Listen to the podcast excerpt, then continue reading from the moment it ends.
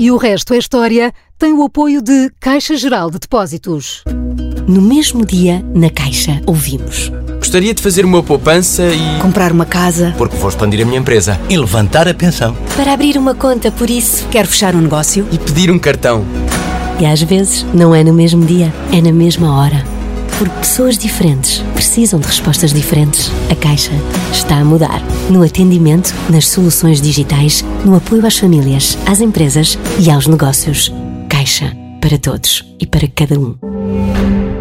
As armas e os E o resto é história. É apenas fumaça! Do incêndio que lavra ainda na zona do Chiado. Faz um filho, falo por rosto. Vermelho, Quer transformar este país numa ditadura. Não, não. Com João Miguel Tavares e Rui Ramos. Olá, sejam bem-vindos ao episódio número 72 de E o Resto é História, com a dupla do costume, Rui Ramos, João Miguel Tavares. E neste dia, hum, na primeira vez que este programa está a ser transmitido, uh, celebram-se os 45 anos do 25 de novembro.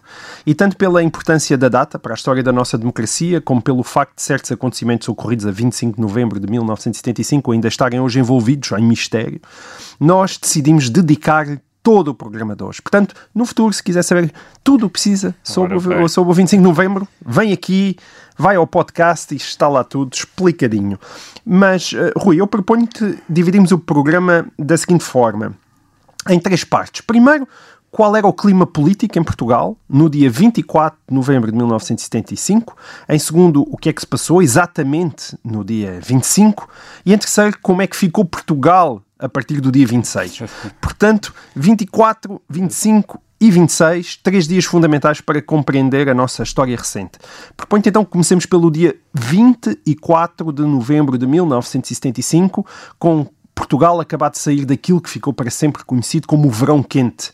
Rui, qual era a temperatura em Portugal no outono de 1975?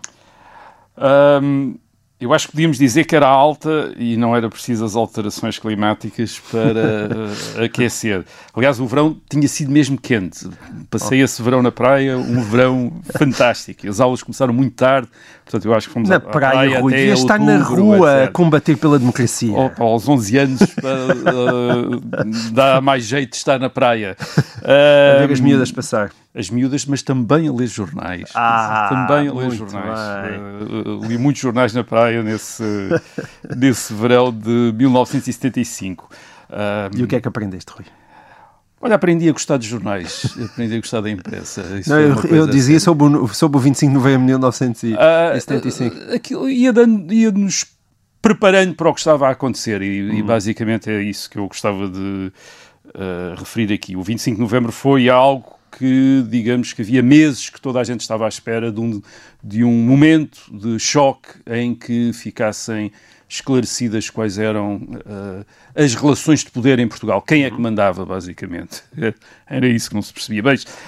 Mas, mas perguntávamos como é que estava o país. Uh, vamos lembrar, tinha passado ano e meio desde a Revolução de 25 de Abril de 1974, uh, ano e meio, mas parecia que tinha passado certo, dezenas de anos, uh, uh, muita coisa tinha acontecido, e tinham passado cerca de dois anos desde a grande crise do petróleo de 1973, que é uma coisa que às vezes não se fala quando se fala do 25 de Abril, mas mas que é fundamental, porque a, a, crise do petróleo de 1973 marcou uma viragem histórica no pós, do, no pós-guerra, isto é, desde o pós-guerra, este é o momento de grande viragem das, das, economias e das sociedades ocidentais. E o 25 de Abril aconteceu ao mesmo tempo. E uma parte daquilo que eu vou dizer em relação a Portugal em 1975 tem a ver com a Revolução de 25 de Abril de 1975, mas tem a ver também com esta crise do petróleo de 1973, certo. sem a qual, aliás, não se percebe bem o que é que se estava a passar uh, em Portugal.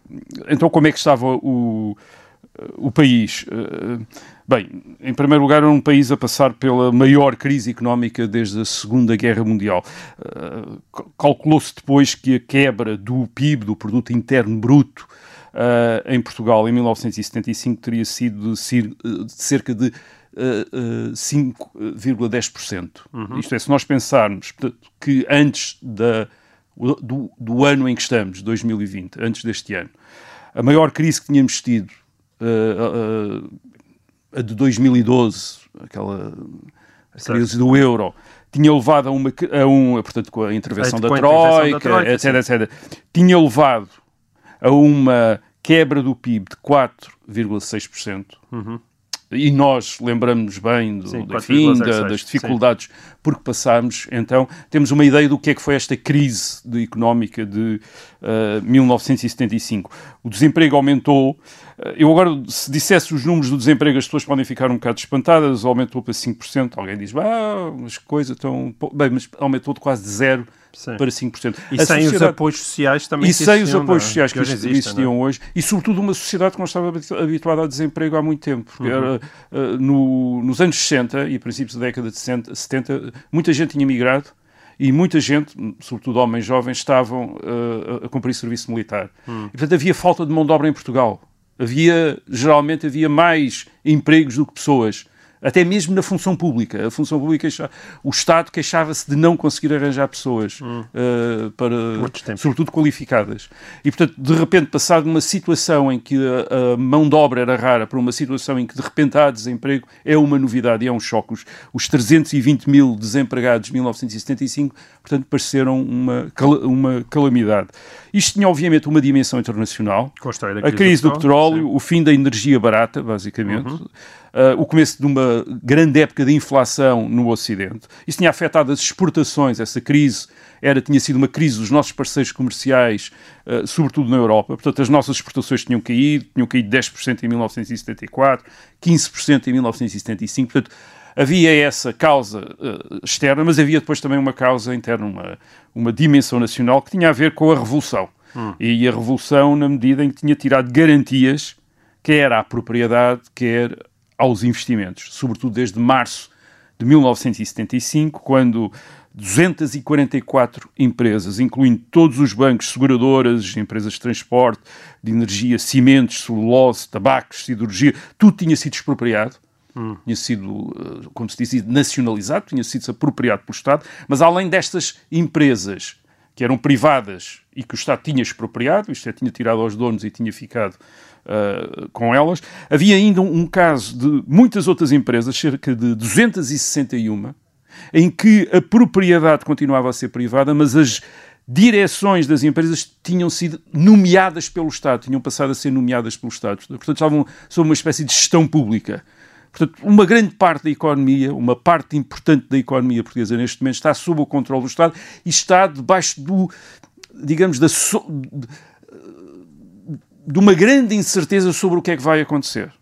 O que, está, o que estava, por exemplo, a acontecer no Sul, no Alentejo, que é a ocupação de herdades, vão ser ocupadas cerca mais de 3 mil herdades são ocupadas. Facto. 3.311 herdades, o equivalente a 19% da superfície cultivada nacional é ocupada, é ocupada por sindicatos do Partido Comunista, com o apoio das uh, Forças Armadas. Uh, isso dava a, a, tu, a, todos aqueles que eram proprietários, a todos aqueles que tinham investimentos, a todos aqueles que tinham poupanças em Portugal, uma, uma grande sensação é? de insegurança certo. sobre o que é que iam ser expropriados, iam ficar com as Para coisas. depois construírem as cooperativas. Ora bem, e depois tinha havido toda uma série de outras medidas que também tinham afetado bastante a economia, por exemplo, aumentos de salários decretados administrativamente sem qualquer relação com a produtividade, e isso acompanhados da fixação dos preços, isto é, de repente as empresas ficaram a saber que tinham de continuar a vender os produtos e os serviços que produziam ao mesmo preço, e, e aumentar os salários dos trabalhadores. Portanto, isto para uma grande parte das empresas foi, certo. digamos, a Aliás, a tu falavas nos jornais, jornais e revistas nessa altura faliram em Faliram em, em grande escala, editoras. Muitos deles, de, de, lá está, de esquerda. E de, e de esquerda, e de, de, sim, de esquerda, direita, foi, foi, foi, foi à falência. E depois, além disso, para completar isto, este, este ambiente de grande insegurança em Portugal, o que é que fez também? Fez que os imigrantes, que eram uma das grandes fontes de divisas uh, da economia portuguesa, uh, efetuassem muito menos remessas para Portugal, isto é, sobretudo os imigrantes na Europa, em França uhum. e, e, na Alemanha, efetuassem muito menos remessas para, para, Portugal neste ano. Os turistas, o turismo já era muito importante para a economia portuguesa, os turistas não vieram, cerca de metade de, do fluxo normal de turistas uh, não apareceu, com, com medo de virem é? para uhum. passar férias para um país que de repente estava numa guerra civil ou no, ou no, meio de um golpe uh, de um golpe de Estado. Portanto, isto Este ano de 1975 representa, na história económica portuguesa, uma espécie de inversão de quase 20 anos de crescimento económico. Uh, que tinham sido dos anos 50 até aos anos 60, onde Portugal tinha tido taxas de crescimento fantásticas e de repente cai nesta uh, recessão de uh, 1975, com aquelas dificuldades habituais, com uma uh, crise da balança de transações correntes, os déficits a aumentar, foram basicamente esgotadas as divisas que tinham sido acumuladas durante o Estado Novo e começou a sair ao ouro mesmo, que estava no Banco de Portugal a vender ouro.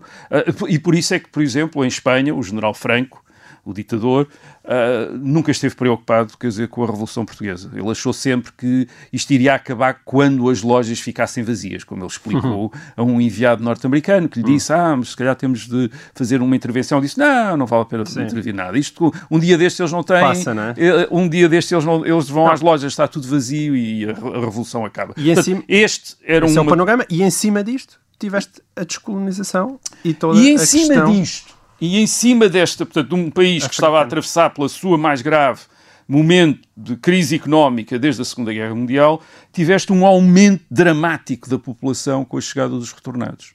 A população portuguesa tinha diminuído nos anos 60, em cerca de um milhão de pessoas que tinham hum. saído para a imigração. É um número e o que acontece em, uh, no verão de 1975 é que no espaço de, um mês, de poucos meses mais de meio milhão de pessoas entram em Portugal. Entram em Portugal, aliás, por exemplo, quem vem de Angola, através de uma ponta aérea, uma das maiores pontes aéreas de, de, uh, feitas até então. Uh, no fim do verão de 1975, quase todas as, as antigas chamadas províncias ultramarinas já, já, é, já estavam independentes, menos duas. Uh, Angola, e Timor, onde havia guerras civis, uhum. estavam uh, em guerras civis. As outras, claro, já eram ditaduras de partidos únicos, com milhares de presos políticos, fuzilamentos em massa, etc., o que provocou a fuga de todos aqueles que uh, eram uh, portugueses ou tinham direito à nacionalidade portuguesa, que tinha, aliás, sido restringida em 1975, este direito à nacionalidade portuguesa, de maneira a retirar a nacionalidade portuguesa, aliás, de uma maneira arbitrária aos uh, cidadãos portugueses das antigas províncias ultramarinas, portanto só eram portugueses aqueles que podiam provar que descendiam de pessoas vindas da Europa, vindas hum. do Portugal europeu, uh, e essas pessoas que podiam provar isso, portanto, uh, aproveitaram para usar esses direitos para regressar a casa. E regressaram. Uh, Uh, e acabaram por ocupar, uh, muitos deles já não tinham casa em Portugal, isto é, não era, certo. eram pessoas que tinham ido para lá há mais tempo, aquilo que fizeram foi ocupar as, os hotéis, as pensões que, que estavam vazios por causa de não haver turistas e de repente são ocupados Sim. por esta população dos chamados retornados. Portanto, Portanto esta era a outra. Estávamos outra sentados dimensão. em cima de um barril de pólvora. Era. E depois tínhamos um país, esta era, digamos, uma terceira dimensão, tínhamos um país dividido ao meio literalmente entre o hum. Norte e o Sul. As eleições de, para a Assembleia Constituinte em 25 de abril de 1975 já tinham mostrado que havia uma fronteira no país que passava mais ou menos pelo Tejo ou pela, pelo sistema montanhoso central entre o, um Norte que votava em partidos da direita, como o PSD e o CDS, e um Sul que votava mais à esquerda, sobretudo no Alentejo, o Partido Comunista. Uhum. O único partido, basicamente, nacional era o, era o Partido Socialista, os outros eram partidos regionais. Portanto, tínhamos um país da direita a norte, um país da esquerda uh, a sul. E no verão de 1975, com o levantamento anticomunista a norte, isto é, muita população que se revoltou contra a hegemonia do Partido Comunista, com o apoio, aliás, da Igreja Católica. E atacaram sedes do Partido Comunista, destruíram sedes do PCP, do MDP-CDE, que era um partido que, ligado ao Partido Comunista. Portanto, com esse levantamento anticomunista ao norte, e depois com o movimento de expropriações de propriedade de, de herdades no Alentejo, digamos, ficarmos com dois países, quer dizer, o país do norte, onde as populações estavam a defender as suas propriedades e, a, enfim, as suas, tradi e as suas tradições, e, liberal, e, onde digamos. o PCP não tinha já sedes e não conseguia fazer qualquer atividade, e um país do Sul, onde a população uh, organizada e dirigida pelo Partido Comunista estava a ocupar uh, as propriedades e onde os partidos da direita também não tinham sedes e também não tinham uh, propriedades. Ou seja, temia-se uma guerra civil, não é? Temia-se uma guerra civil, havia mesmo quase já uma fronteira entre os dois países, era Rio Maior Que é uma povoação ao norte de Lisboa, e, e, onde se dizia, e onde se fazia quase uma espécie de posto fronteiriço, quer dizer, para passar para cima e para baixo já, era, já havia uma fronteira.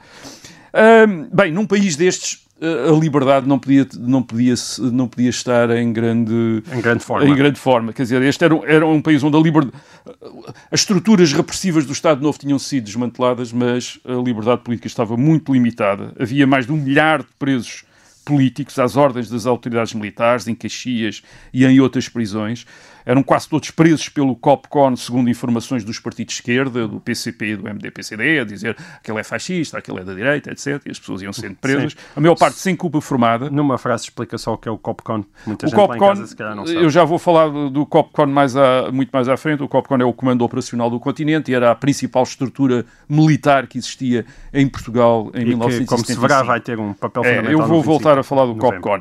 Portanto, estava muita gente presa há mais de um ano, sem culpa formada, sem direito à defesa, à defesa jurídica, isto é, não se tinham encontrado com advogados, um, e portanto, esta era, é, digamos que esta era, era a, a, situação num país onde, por exemplo, Freitas do Amaral, o líder do CDS, nas suas memórias, diz que nesta altura estava sempre o, o CDS, que era o quarto maior partido da Assembleia Constituinte, Uh, Freitas do Amaral, nesta uh, época, diz ele, dormia sempre em casas diferentes, com medo de ser preso. Aliás, um dirigente do CDS, o Rui Pena, tinha sido preso pelo Copcon e tinha estado uh, um mês preso.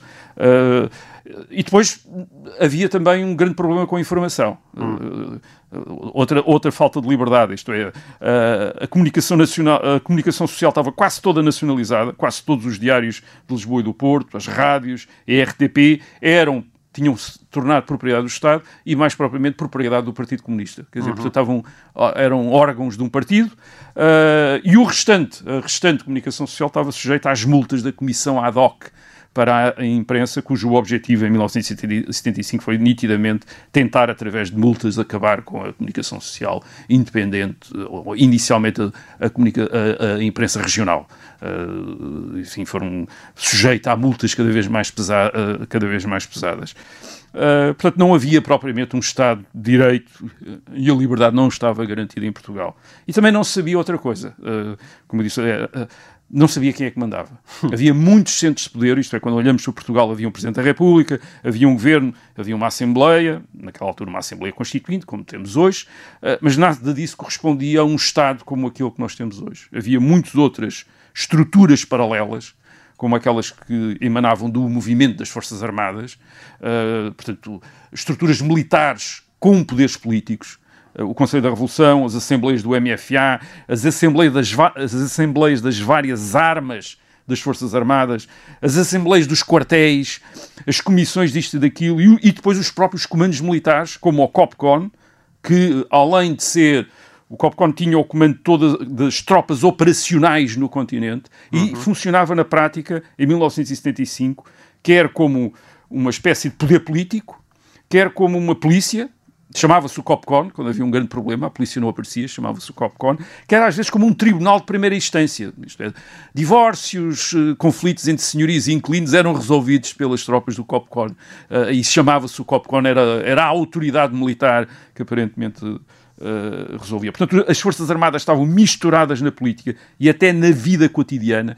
E havia esta coisa engraçada, que era quando se queria dar conta do que é que estava a passar em Portugal, uh, ouviam-se os na rádio e na televisão os comunicados oficiais sobre a situação político-militar. Quer dizer, era hum. assim que se. Não era a situação política, era a situação uh, político-militar. Portanto, não se sabia quem mandava. Hum. E, e, e, quem mandava às vezes mandava por de modos muito ínvios. Vou dar um exemplo: a Rádio Renascença. A Rádio Renascença tinha sido ocupada em maio. A Rádio Renascença, que era a emissora católica da Igreja, tinha sido ocupada em maio por esquerdistas, por um, um grupo de esquerdistas. Uh, poucos meses depois, o governo tinha decidido devolver a Rádio Renascença à uh, Igreja não foi capaz de o fazer. Isto é, os esquerdistas continuaram a mandar na Rádio Renascença. Uh, uma rádio uma noção não é, do poder é, central. É uma, é? uma rádio extraordinariamente violenta, radical, a apelar à luta armada e essas coisas todas. Bem, o Conselho da Revolução ordenou a desocupação, não funcionou. Isso levou a que, a 7 de novembro de 1975, portanto, uns meses antes, o, o, terá aparentemente o Conselho da Revolução, porque estas coisas também não se sabem bem, aparentemente, aparentemente o Conselho da Revolução resolveu então solucionar o problema da Rádio Renascença. E como? Uh, mandou uma série de tropas pôr duas bombas no emissor da, da Rádio Renascença seja, na Buraca. E assim se calou a Rádio Renascença. Portanto, quem mandava, mandava por bombas. Mandava a é? bomba. Portanto, tínhamos um poder bombista em Portugal em 1975, porque não tinha forças para, para uh, pura e simplesmente devolver a Rádio Renascença aos seus, uh, aos seus proprietários, então mandou pôr uma, bombas na emissora. Portanto, isto dá uma ideia do que, é que era o país antes do na vésperas do 25 de novembro de 1975. Muito bem. Bom, uh, a nossa primeira parte foi-se assim embora, com todo este enquadramento. Nós voltamos uh, já a seguir para a segunda parte. Estivemos agora dedicados ao dia 24 de novembro de 1975. A seguir, vamos dedicar-nos ao 25 de novembro de 1975 e pelo andar da carruagem, não sei, vai chegarmos a dia 26, mas logo se vê. Até já, espera aí que nós uh, regressamos já a seguir a um pequeno intervalo para a segunda parte de E o Resto é História. Até já.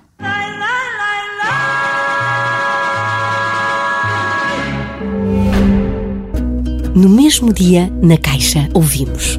Gostaria de fazer uma poupança e. Comprar uma casa. Porque vou expandir a minha empresa. E levantar a pensão. Para abrir uma conta, por isso. Quero fechar um negócio. E pedir um cartão. E às vezes, não é no mesmo dia, é na mesma hora. Porque pessoas diferentes precisam de respostas diferentes. A Caixa está a mudar. No atendimento, nas soluções digitais, no apoio às famílias, às empresas e aos negócios. Caixa. Para todos e para cada um.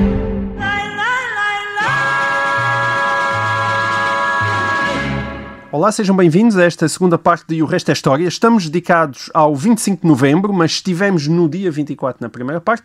Esta segunda parte é sobretudo dedicada ao dia 25 de novembro. Chegamos então ao dia dos golpes e dos contragolpes. Temos tido algumas perguntas sobre o 25 de novembro. O ouvinte uh, Gonçalo Botas enviou uma pergunta e o ouvinte Felipe Santiago também enviou há algum tempo uh, a seguinte pergunta. Nunca consegui perceber como é que se faz um golpe e um contragolpe. Ouço falar do controle da base do ralis, de paraquedistas e outras coisas do género, mas nunca percebi como é que efetivamente um evento destes decorre e o que é determinante para ser bem sucedido.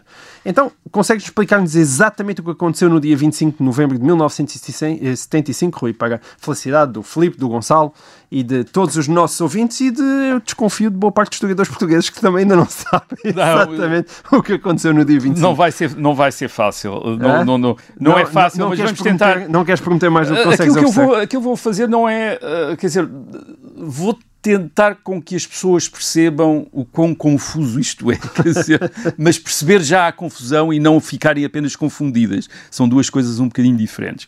Uh, vamos então começar por aquilo que aconteceu. Vou, vou, tentar ser factológico, quer dizer, os factos. factos. Os factos é que no, no dia 25 de novembro, uh, uh, a partir da base escola de tanques, forças de paraquedistas, que uhum. estavam em tanques, ocupam as bases aéreas à volta de Lisboa. Monte Real, Montijo, Ota. Quem é que deu a ordem? Não sabemos. Não se sabe. Quer dizer, não se, não se sabe na altura e hoje é muito discutido sobre quem é que deu a ordem. Ou seja, quem disse, vamos lá, vamos sair daqui. Estes paraquedistas, que é um corpo de paraquedistas que música, não tem oficiais. Não cansou. Está, não, exa, não tem oficiais e não apareceu, exato, não apareceu ninguém a certo. reivindicar esta ordem. Mas, portanto, este não, é um... Quando dizes não tem oficiais, estás a dizer que... Os oficiais tinham saído, tinham abandonado este certo. corpo de paraquedistas, tinham saído todos. E, portanto, havia estas centenas de homens de, treinados, isto é uma tropa de elite que estava na base escola de, uh, de tanques e que toma esta iniciativa, e toma estas uh, iniciativas de ocupar as bases aéreas e a, e a ocupar ainda o Estado-Maior da Força Aérea. Uh, ao mesmo tempo, e ao longo dessa tarde, uh, tropas do COPCON. Tu dizes uma tarde porque começou a que horas? O 25 de Isto novembro? começou de manhã, quer Logo dizer... De manhã, uh, certo. Uh, depois ao longo do dia, não é? Ao longo do dia, tropas do, do COPCON, isto uhum. é, do Comando Operacional do Continente, essa, já falámos da principal estrutura, estrutura militar em Portugal, sob o comando do então General Graduado Hotel Sarava de Carvalho, tropas do COPCON ocupam outros objetivos em Lisboa, nomeadamente o depósito de material de guerra de Beirolas, o acesso à Autostrada do Norte, o aeroporto, a emissora nacional e a RTP. A RTP esteve nas mãos do, de tropas do COPCON até meio da noite. Portanto, esta 25. é a situação ao fim da tarde no dia 25. Aí nessa, nessa, até que a, que a emissão da RTP nessa altura foi cortada e passou às para nove da noite. Às nove da noite. Quer dizer, mas ao ao fim da tarde do dia 25, o que, o que se passa em Lisboa e na região de Lisboa é que as bases aéreas à volta de Lisboa estão ocupadas por tropas paraquedistas vindas da, da base escola de Uhum, tanques e que a RTP, a emissora nacional, o depósito de material de guerra, etc., estão ocupados por tropas do eh, Copcon. Ah, Agora, quem é que deu ordens aos paraquedistas de tanques? O que é que significou o movimento das tropas do eh, Copcon? Quem é que estava por trás disto? Eh, era um golpe de Estado? Repara, é um golpe de Estado. e quem é que mandava no E quem 25? é que mandou mandava nisto? naquelas Quem pessoas? é Quem é que deu a cara por aquilo? Quem é que deu a cara por, por aquilo? Não se sabia. Se era um golpe de Estado, reparem, era um golpe de Estado que não tinha at- atingido nenhum objetivo político. Nem a Presidência da República, nem o Governo, nem a Assembleia Constituinte, nem setes de partidos, nada disso tinha sido tocado. Agora, esta situação, portanto, era assim ao fim da tarde e depois aquilo que eh, acontece é que muda muito rapidamente ao longo da noite, de 25 para 26 de novembro. Eh, às 9 da noite, eh, de repente, a emi- as emissões da RTP e da emissora nacional passam para o Porto, o Rádio Clube Português eh, cala-se, suspende a emissão. Uh, e são emitidos comunicados do, do Presidente da República a anunciar o estado de sítio e o recolher obrigatório na região militar uh, de Lisboa. E mais, outra coisa, a suspensão da publicação de jornais, uh, todos os jornais são suspensos. Portanto, digamos, Lisboa fica literalmente às escuras em termos noticiosos. Quer dizer, não há televisão a cobrir nada, não há rádios a cobrir nada, não há jornais, nada. Não há infor... Isto é bom, é importante perceber que o 25 de novembro acontece, não acontece como teria acontecido hoje. Quer dizer, nós a vermos coisas por Facebook, ver gente na internet, a contar histórias, a pôr filmes, a YouTube, as televisões a cobrir. Não há nada, há um blackout total. Quer dizer, não sabemos o que é que está a passar literalmente. Quem, está, quem vive, quem estava a viver em Lisboa ah, nesses dias ah, de, de estado de sítio e recolher obrigatório não sabe. Aquilo, ah, aquilo que depois vamos ah, ah, sabendo é, sobre, é com comunicados oficiais sobre a tal situação político-militar ah, e esses comunicados ah, o, que, o que nos dizem é depois, sobretudo no dia 26, a rendição das forças do COPCON, que tinham tomado aquela iniciativa no, no dia 25, das tropas do COPCON, a rendição um bocado paradoxal a pequenos, eh, a pequenos corpos de tropas, eh, como por exemplo é o caso do Regimento de Polícia Militar, na ajuda, que é uma força muito grande do COPCON, com cerca de 2 mil homens, eh, e que depois de alguns disparos que fazem uns mortos, Morrem eh, três pessoas eh, aí, morrem não é? três pessoas, Isso mas a no verdade dia 26. é no dia 26, mas a verdade é que esses 2 mil homens rendem-se a cerca de 300 comandos do, do Regimento de Comandos da Amadora. Aliás, o Regimento de Comandos da Amadora também eram tropas do COPCON, mas tinham aparentemente, estavam a, a- a outro... Que é o regimento de comandos de Jaime Neves, não é? No, no dia seguinte, a relação de forças muda com uma grande rapidez. Isto é, portanto, terá havido uma demonstração de força no- dia 25 da parte do COPCON.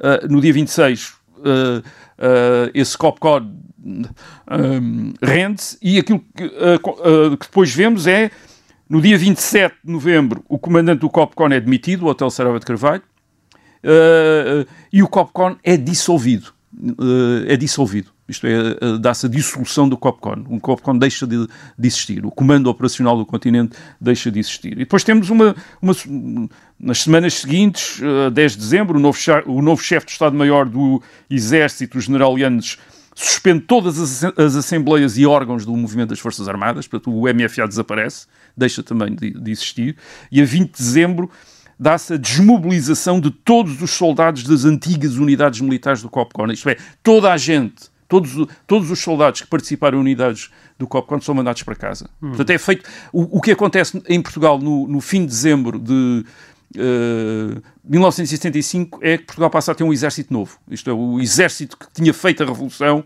é mandado para casa, é desmobilizado e mandado para casa. Os oficiais que se tinham destacado, eh, digamos, neste, sobretudo no COPCON, eh, eh, na chamada esquerda militar, muitos deles estão presos ou fugidos, cerca de 100 estão presos, incluindo-se a Hotel Sarava de Carvalho. Portanto, deu-se uma, uma reviravolta enorme tirando aquele, aquele uh, confronto em frente, na, em frente da Polícia Militar na, na ajuda, ajuda, não há outros confrontos, quer dizer, não, há, não se combate. E, portanto, aquilo que nós temos em Portugal é o grande poder militar que existia em Portugal em 1975 e que estava por trás da Revolução, que é o COPCON, a chamada esquerda militar, desaparece, isto é, faz uma demonstração de força num dia e desaparece no dia seguinte.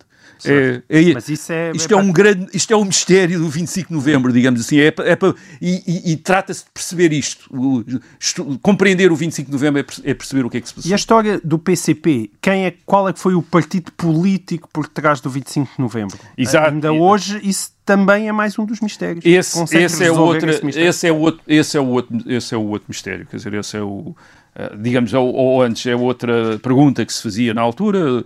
Muita gente vem acusar o PCP de estar por detrás do golpe do 25 de novembro, mas a verdade é que o PCP, uh, uh, no dia 26 de novembro, tem a garantia, dada por um dos, digamos, vencedores do 25 de novembro, o, Major Mel Antunes, de que vai continuar no governo. Portanto, o PCP, que estava no governo antes certo. do 25 de novembro, continua no governo e depois... Mas também no dia 25 o PCP nunca chegou à frente a defender o não, dia 25 de novembro. Tam, não, pelo contrário, não. diz que aquilo foi uma aventura da esquerda militar e, e, que tentou conter, enfim, mas... Agora, como é que nós podemos perceber isto? Isto é, isto é verdadeiramente complicado, quer dizer, confuso, mas, mas é possível tentar compreender. Quer dizer, uh, aquilo que nós temos aqui, de facto, é um, um jogo entre uh, fações ou grupos militares, vamos chamar-lhe grupos militares, ou polos militares, político-militares nas Forças Armadas.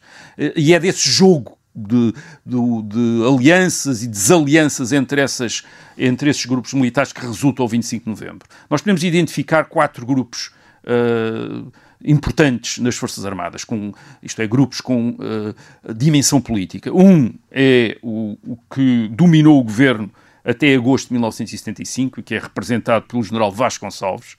O general Vasconcelos é o primeiro-ministro do segundo, terceiro, quarto e quinto governos provisórios, portanto, desde julho de 1974 até agosto de 1975. Uh, ah, e este, este grupo, que é o chamados Gonçalvistas, é talvez aquilo que se aproxima mais de uma facção, de uma facção no sentido em que é dirigido, teleguiado pelo Partido Comunista, embora depois tenha ali atritos com o Partido Comunista, mas de facto seguem muito uma grande sintonia com o PCP.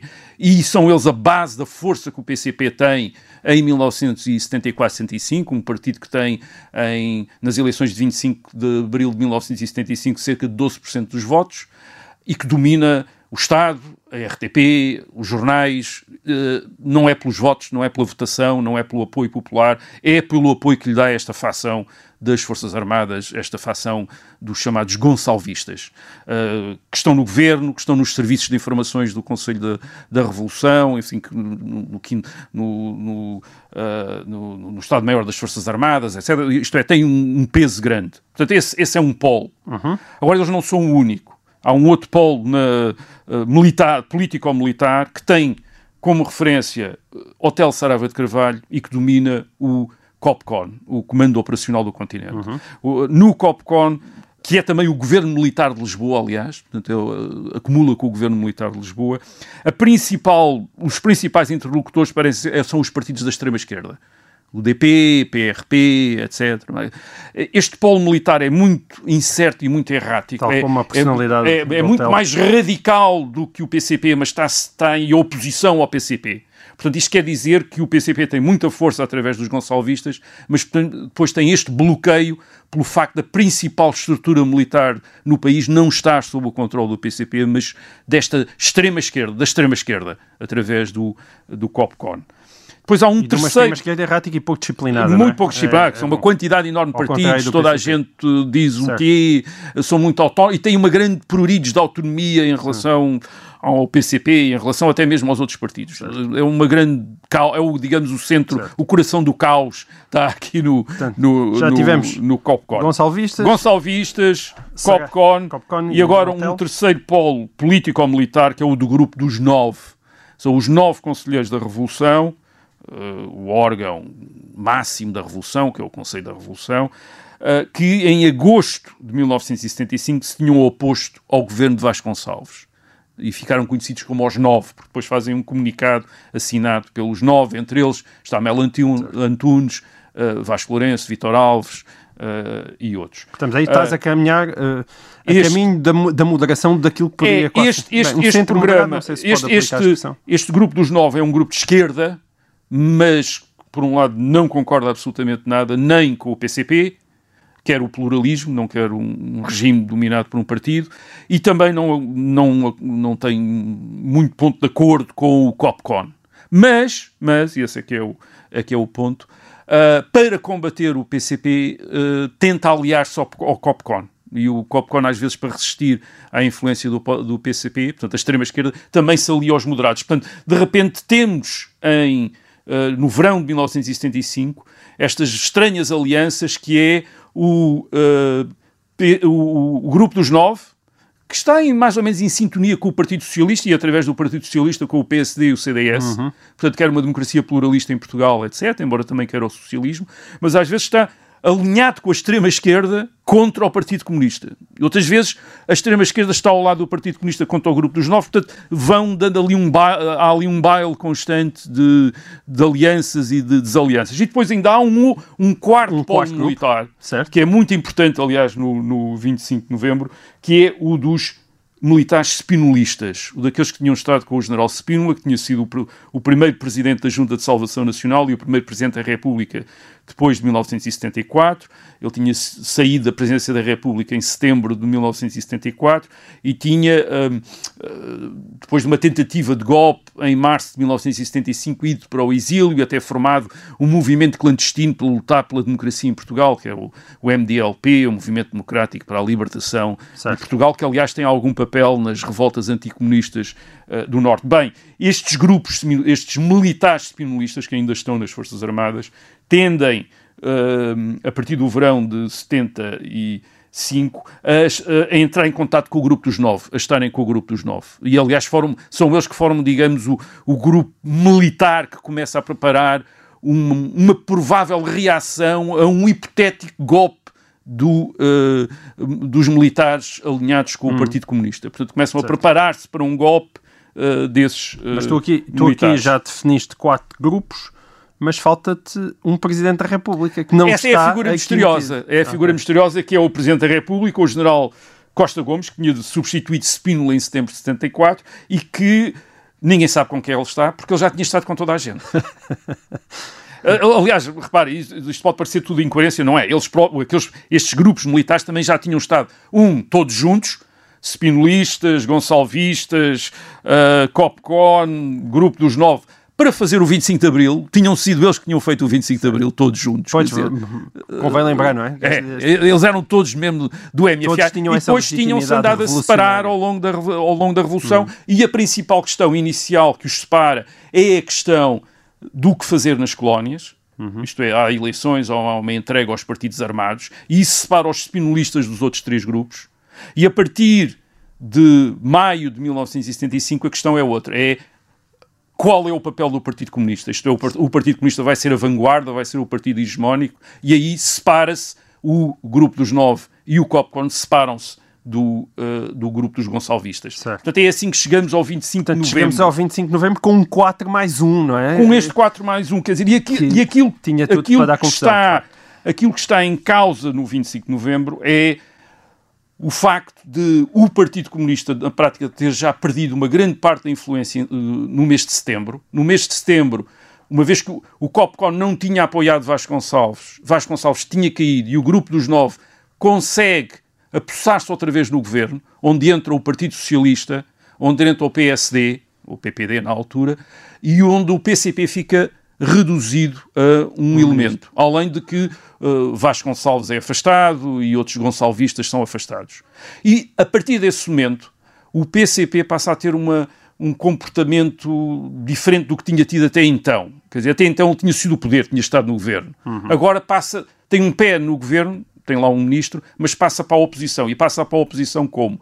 Tentando acicatar o COPCON contra a situação. Isto é, tentando criar, levar o COPCON a uma insurreição, ou, ou ameaçando com uma insurreição. Certo. O grupo dos nove percebe Estamos disto, aí só para, para situar setembro, outubro, Estamos a falar novembro sim, de 75, de 75. O outono de 1975. O COPCON Mel Antunes, por exemplo, percebe o, o jogo. Eles percebem todos o jogo.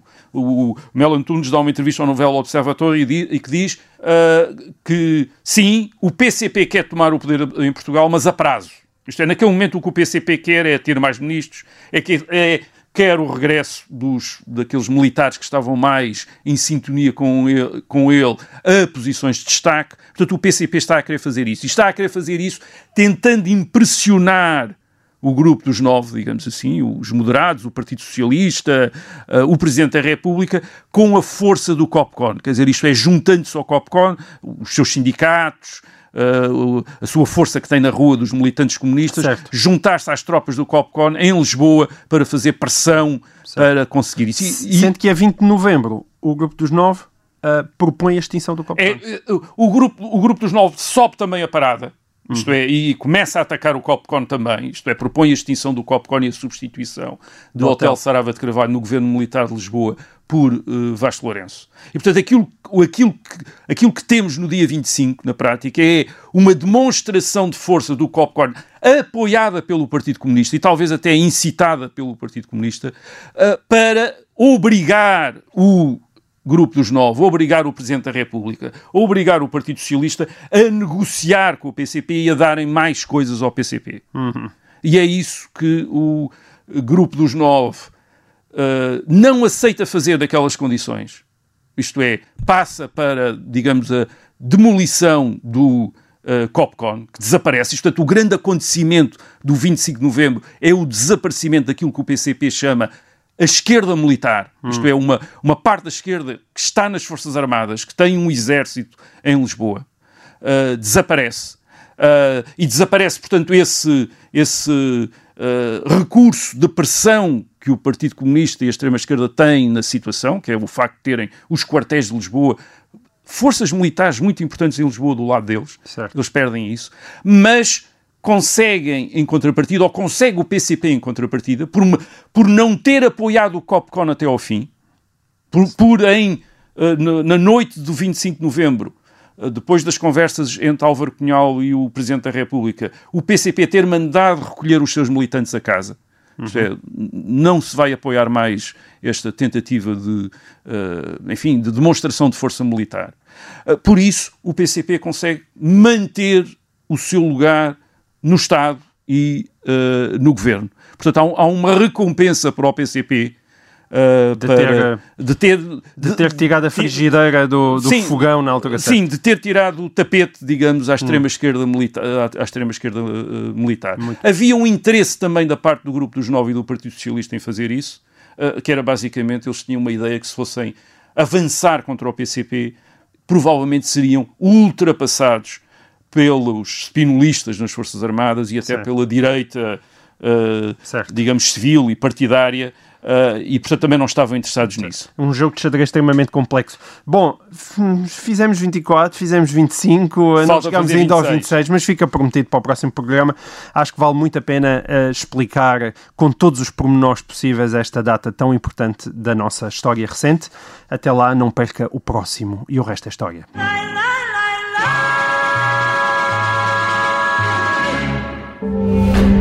E o resto é história tem o apoio de Caixa Geral de Depósitos. Obrigada por ter ouvido este podcast. Se gostou, pode subscrevê-lo, pode partilhá-lo e também pode ouvir a Rádio Observador online em 98.7 em Lisboa e em 98.4 no Porto.